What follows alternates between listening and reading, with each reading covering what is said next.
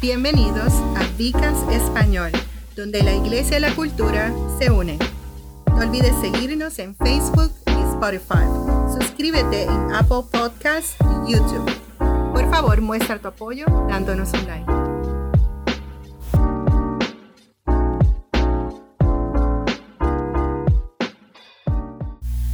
Dios me los bendiga, Dios me los guarde. Aquí estamos, eh, este es su hermano, su servidor, el pastor Roberto González, eh, médico, pastor de Viva North, y estamos aquí en Vicast Español, y conmigo se encuentra el pastor Freddy. Pastor Freddy, salude. Amén, saludos, Dios bendiga a todos los que están al alcance de nuestra voz. Estamos muy contentos eh, de poder compartir la palabra y esperamos en el Señor que hoy usted sea edificado en el hombre interior. Y dígale lo que usted hace eh, con nosotros aquí en Viva Church. Sí, aquí estamos en la iglesia eh, trabajando en cuidado pastoral, congregacional. Eh, estamos, bueno, disponibles para hacer todo lo que haya que hacer. eso, es amén. Bueno, hoy estaremos continuando en la serie de Efesios y hay unos temas muy interesantes, muy muy buenos para, para desarrollar. Y vamos a desarrollar hoy el tema de tengo dones. Eh, los dones del Espíritu son algo muy interesante y muy importante para los, para los creyentes porque son parte de lo que usamos para poder edificar a la iglesia y para poder trabajar dentro de la iglesia. ¿Y, y qué queremos decir con esto de tengo dones? Bueno, eh, los dones eh, son cosas que nos empoderan, cosas que el Espíritu nos da para, para poder llevar a cabo las labores como iglesia. Y a todos los que estamos en Cristo se nos dan dones específicos y diferentes. Porque pues, como, como muchas veces hemos hablado, nosotros somos el cuerpo de Cristo. Y cada parte del cuerpo tiene unas responsabilidades o tiene una, unas cualidades diferentes y hace algo diferente para ese cuerpo. Nuestros dones necesitan ser cultivados, necesitan ser madurados a través de lo que se llama el discipulado. Debido a que me han dado dones, el don de la enseñanza, eh, eh, tenemos que clarificar que aunque te den ese don, eso no significa que puedes entrar de inmediato a eh, ejercer ese don. ¿Por qué? Porque no todos nosotros podemos ser grandes maestros desde el momento en que se nos entrega el don, porque necesitamos años de estudio antes de enseñar a un grupo de personas. También necesitamos madurar nuestro don. A veces, pues, nuestro carácter, nuestra personalidad tiene que ser moldeada para poder representar el, carácter de Cristo. Tener el don de enseñar no significa que, no necesitas construir o elaborar o desarrollar lo que es la enseñanza. La enseñanza espiritual, la enseñanza cristiana es muy diferente a lo que llamamos la, enseñanza secular. O sea, no es simplemente traer un programa, un programa de estudio, traer un, programa para desarrollarlo y ya, sino que también, pues, eh, muchas veces dentro de la enseñanza se ministra las necesidades de la iglesia. También nos han dado ciertas porciones de regalos específicos, de dones específicos. Algunos están eh, destinados a liderar docenas, mientras que otros están destinados a liderar miles y otros quizás eh, están a liderar cientos. O sea, eh, Dios le da según la necesidad que tengan y según la necesidad que tiene la iglesia. Un buen ejemplo de esto en la escritura es cuando hablamos de la parábola de los talentos. En Mateo 25, donde hay tres siervos, se le daba un cierto número de talentos y en 25.15 dice, a uno dio cinco talentos, a otro dio dos, a otro dio uno, a cada uno según su capacidad. O sea que los dones, entendemos, son distribuidos según nuestra capacidad y para empoderarnos a poder hacer el trabajo que se tiene que hacer dentro de la iglesia, para que la iglesia sea empoderada y para la instrucción y la educación de los santos. ¿Verdad que sí, Freddy? Sí, eso es correcto. he estado pensando porque eh, fíjate que recibimos exactamente lo mismo. El, talento o el don lo recibimos. Es una misma cosa. Eh, pero a cada uno se le da una cantidad diferente de acuerdo con la capacidad para manejar eso que se te entrega. Y es importante que entendamos que en el Señor no, no tenemos competencia. Por el hecho de que tú lideres cientos y yo docenas, eh, no implica que somos hay una diferencia entre los dos. Sí, se trata más de, de qué es la necesidad de ese grupo, qué es la necesidad de, la iglesia, más que de, de, qué es la necesidad del, del ministro, de la persona que, que lo está haciendo. Amén. Y, y, yo digo que la economía de Dios es tan diferente a la economía nuestra, porque dice la Biblia que al que mucho se le da, mucho se le va a demandar. y en ese aspecto, tú sabes que nosotros somos como un poco recelosos en dar en dar eh, cuenta, tú sabes, y si nos dan mucho, pues entonces más se nos va a pedir. Cuenta, porque la parábola de los talentos eso mismo lo que hacen, le, piden cuenta a cada uno de qué hicieron con, con, lo que se le entregó. Sí, entonces eh, eh, a veces nos preguntamos, ¿y a, uno que se le confía más tiene mejor don que el que se le confía menos? Y como ya explicamos, eso no tiene nada que ver. De ninguna manera, como diría Pablo. no tenemos que, que preocuparnos si con un don como el que tú tienes eh, o, como lo que estás haciendo, estás haciendo más o estás haciendo menos. Te han dado realmente lo que Dios te ha confiado y entonces lo que tenemos que ser es prudentes para poder manejar eso que se nos ha entregado. Además, no solo te queda dentro de tus dones, incluso si es por una temporada hasta que surja otra persona más dotada, o esté dispuesta a salir, esté dispuesto a salir de tu don. Es decir, que no tenemos que preocuparnos ni siquiera por el tiempo, porque Dios nos tiene un tiempo específico de acuerdo a lo que Él estipulado, que es beneficioso para la Grey, inclusive para nosotros mismos, porque tenemos que entender que tiene que venir un momento en que eh, vamos a cambiar eh, lo que estamos haciendo dentro del ministerio. Nosotros no somos nuestros. Así es que de esta manera la iglesia se siente más cómoda como familia donde la gente ayuda realmente donde uno se necesita. ¿Sabe? Si hay alguna manera de encontrar eh, los dones inmediatamente, bueno, realmente no. La mejor manera de hacer, de tú identificarte o encontrar eh, eh, el don, es precisamente cuando tú te pones en función y es lo que se llama como ensayo y, errar. Es decir, no, hay un, proverbio secular que dice, la práctica perfecciona. Así que en la medida en que tú estás practicando ese don, tú vas a ir perfeccionándote en ese don. Y tus líderes pueden observarte moviéndote en el don y también ayudar a, que te puedas desarrollar en ese don. Claro, porque lo bueno de Dios es que Dios no nos quita nuestra personalidad él usa nuestra personalidad para sus propósitos y tenemos que estar abiertos también a recibir la orientación, la dirección, porque no, en esto estamos aprendiendo todo el mundo. Sí, eso es, importante. Así que eh, esperamos en el Señor, ¿verdad? Que, que, lo que estamos hablando te puedas identificar y que te edifique en ese hombre interior, en esa criatura interior, para que eh, siga funcionando de acuerdo al plan de Dios establecido para ti. ¿Por qué no entramos un poquito a hablar en diversos dones, desarrollarlo un poquito?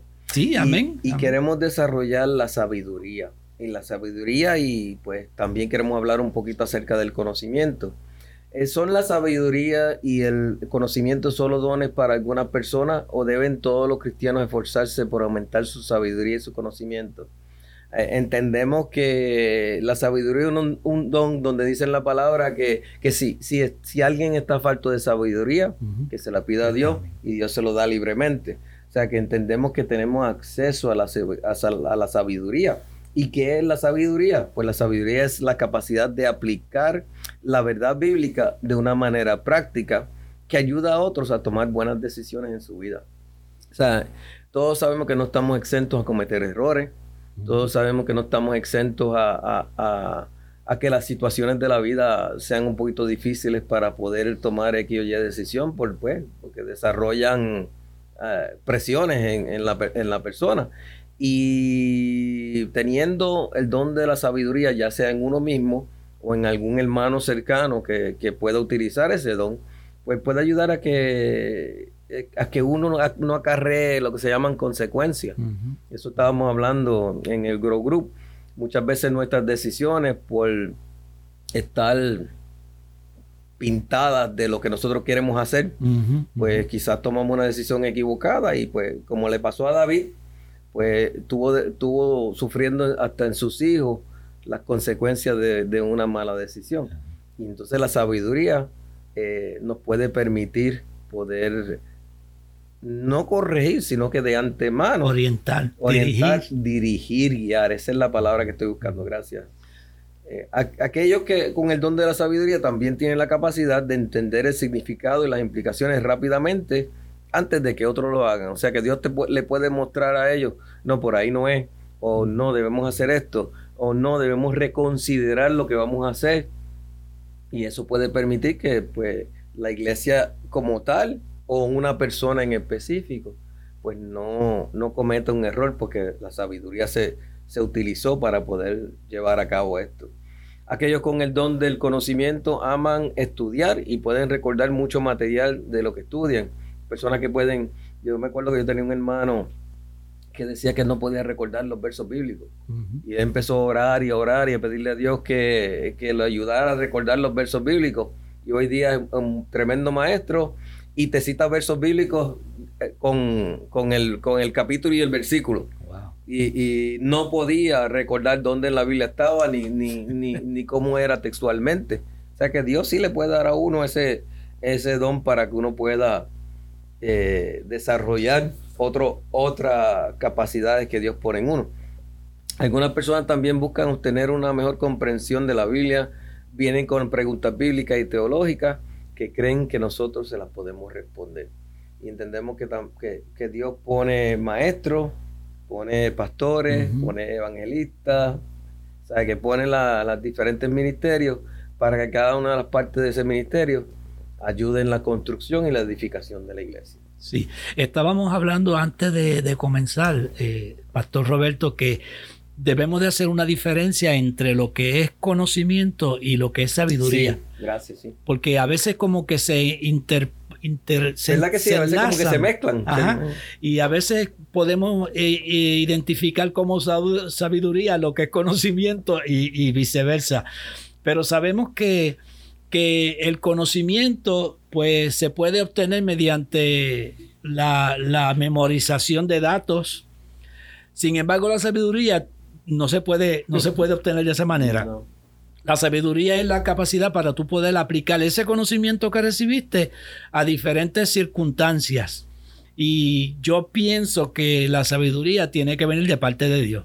Yo también estoy de acuerdo contigo, porque tú puedes adquirir ciertas experiencias, puedes adquirir ciertas cosas en la vida, pero aplicarla de una forma bíblica, aplicarla de una forma efectiva hacia lo que Dios quiere hacer, eso solamente tiene que venir de Dios, ¿no? tenemos personas que, son tremendas en conocimiento, tienen mucho conocimiento de historia, mucho conocimiento de ciencia, mucho conocimiento de todas las asignaturas o materias, pero sin embargo ese conocimiento no lo pueden aplicar a, circunstancias que hay diferentes. Quiero, quiero hacer una anécdota un poco graciosa. Nosotros teníamos un, un amigo cuando estábamos en la universidad que era extremadamente inteligente, tenía cuatro puntos pero en todas las cosas de la vida se pasaba cometiendo errores.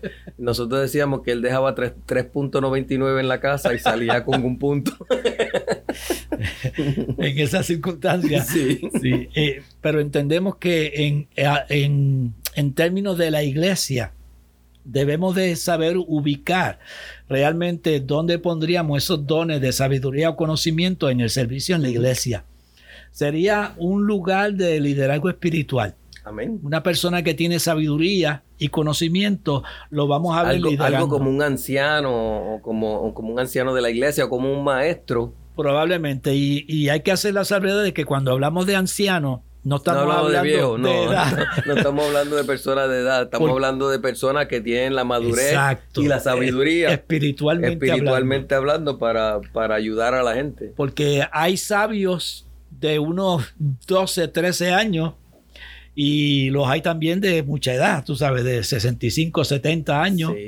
Pero regularmente se habla de esta manera porque se piensa que una persona que tiene más edad ha tenido más experiencias en la vida y que por eso son sabios. Y muchas veces también en la palabra, la descripción de anciano, pues se puede aplicar a los pastores, a los diáconos a los ancianos de iglesia, a, personas que, espiritualmente están elegidos para ayudar a... Que tienen una madurez, una eh, madurez. espiritualmente hablando. Sin embargo, el, don de sabiduría o de conocimiento no significa que automáticamente te, vas a encontrar dentro de un rol de enseñanza. Eh, la sabiduría y el conocimiento, al igual que cualquier otro don, debe ser trabajado a través del estudio y de la experiencia de vida. Es importante cultivarlo. Hablemos entonces de la fe.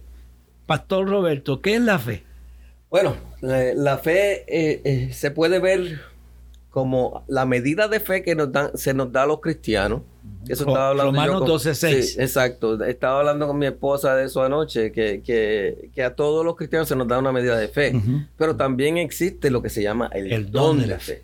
Que, que, que el don de fe es algo que va más allá. Todos los cristianos deben tener fe, pero sin embargo hay algunos que, se, que la fe excede la, la, gran medida de, de todos los que los rean son personas que cuando, cuando vienen donde ti y tú estás en una situación difícil y, y estás falto de fe, pues, pues, hablan contigo y en cinco minutos tú sales edificado y sales con una fe tan grande que, que, sales a enfrentar. Le imparte fe al otro. Le imparte fe a, la persona y le muchas veces le imparten fe a la comunidad, a la comunidad en, en general. O sea que la fe es una capacidad de imaginar lo que se necesita hacer y confiar que Dios lo puede lograr. Y a veces donde pues, quizá podemos imaginar lo que se necesita hacer, pero muchas veces ahí donde viene el problema puede ser que, la confianza, confiar que Dios lo puede lograr. Y entonces estas personas que tienen este don de fe muchas veces pueden impulsarte a ver las cosas de, una perspectiva diferente y mejorar eh, la forma en que tú lo puedes hacer. Algunas, hay algunas personas que simplemente son mejores en esto. Porque el don de fe, de una fe extraordinaria es una necesidad en la iglesia. Yo siempre me acuerdo de una hermana que, que, partió con el Señor, que tenía cáncer. Y entonces fuimos al hospital a visitarla. Pensábamos que íbamos a ministrarle y, salimos ministrados porque ella tenía el don de fe. Ella sabía por dónde iba, ella estaba ella estaba alabando al Señor y estábamos nosotros como que, ok, ok, amén, aleluya. ¿Iban ustedes a consolar? Y, salimos, consolados. llorando. salimos consolados, salimos con fe. Sí, el, don de la fe es bien importante en la iglesia, perdón, porque eh, hay personas que, que por ciertas circunstancias no pueden ejercer esa, fe y, cuando hay un hombre o una mujer que tiene el don de la fe, ayuda a impartirle y afirmarle en, en, esa, en esa área. Eh, el, el, que tiene el don de fe anima a la congregación a través de tiempos difíciles y se, aumenta la fe de los que le rodean. Entonces, ¿dónde se encontraría alguien con el don de fe sirviendo en la iglesia? Bueno, posiblemente eh, en adoración o liderazgo espiritual, donde puede mostrar su don o incluso hacer que la gente venga a ellos eh, por su don. Y como dijimos ahorita en Romanos 12:6 habla de que si alguno tiene un don, que lo ejerza de acuerdo a la medida de fe. Eh, como tú decías, eh, tenemos una medida de fe. Hay una porción de fe que Dios le ha dado a todo creyente. Sin embargo, cuando esa fe excede esos límites, eh, tenemos que identificar que hay un hombre o una mujer que tiene el don de la fe. Amén. Eso es un, don que yo todos los días sigo pidiéndolo. ¿Cuál es otro don importante? que por lo menos yo lo considero muy importante en la iglesia, el discernimiento. El discernimiento es la capaz de decir rápidamente si algo es de Dios o es del enemigo. Y entonces las personas con la capacidad de discernimiento piensan en ello como su responsabilidad de proteger la verdad de Dios exponiendo el error. O sea, que esas veces que tú escuchas a la persona, eso no es de Dios, eso no es de Dios. Eh, eh, eh, eso es la persona ejerciendo dentro de ese, de ese rol de discernimiento. Las personas con este don también se encuentran muy observadoras de otras personas y de las enseñanzas. Muchas veces, pues, son de las personas que dicen, bueno, creo que estamos mezclando lo que es sabiduría humana con lo que es sabiduría de Dios. Creo que estamos mezclando lo que es enseñanza del mundo con lo que es enseñanza de Dios. Es bueno poder distinguir las cosas, discernir. Discernir es como cuando, cuando tú coges arena y le quieres sacar las piedritas y la porquería, lo pones en, el sedazo, y lo mueves hasta que la arena sale en un lado y las piedras queden en el otro. Exacto. Pues eso es discernir o, cernir, que es separar Lo, lo, bueno de lo malo. ¿Por qué el discernimiento es una necesidad en la iglesia? Freddy. Bueno, si, si no hay nadie con la capacidad de discernir en la congregación, entonces toda la congregación, incluyendo el liderato, puede ser persuadida por enseñanzas no bíblicas. Yo creo, como tú, que este don es imprescindible, esencial en este tiempo, porque tenemos mucha filosofía y estamos viendo, por ejemplo, que muchos están mezclando lo que es el Evangelio con la nueva era. Y hay muchas cosas que eh, no vamos a decir, vamos a decir que pueden parecerse, pero no es lo mismo. Y a veces se mezclan y es necesario tener discernimiento, que podría ser uno de los dones más importantes que una persona pueda tener, simplemente porque una persona con discernimiento puede ayudar a la congregación a no desviarse. Es importante entonces, ¿dónde encontraría una persona eh, con la capacidad de discernir en la iglesia? Bueno, definitivamente se encontrará en lugares de liderazgo. De esa manera pueden ayudar a dirigir a la congregación. Eso es excelente. Entonces vamos a hablar de otro don que, que a veces es hasta controversial, el don de lengua. Uh. El don de lengua, pues tal vez es uno de los dones más controvertidos de la iglesia. En, eh, en hoy día, pues es ese don. Sin embargo, como pentecostales que somos, es uno de los más importantes. De hecho, el don y la habilidad de las lenguas es de, donde proviene la, asamblea de Dios. O sea, provenimos de un movimiento espiritual que surgió en Azusa y ese movimiento espiritual eh, se expandió a través, del, a través de todos los Estados Unidos. Entonces, como, eh, como dije, como pentecostales creemos que uno debe hablar lengua para, eh, como parte de su bautismo en el Espíritu Santo, como parte de ser pentecostal. Entonces, hay, para ser salvo, ¿hay que hablar lengua? Yo entiendo que no.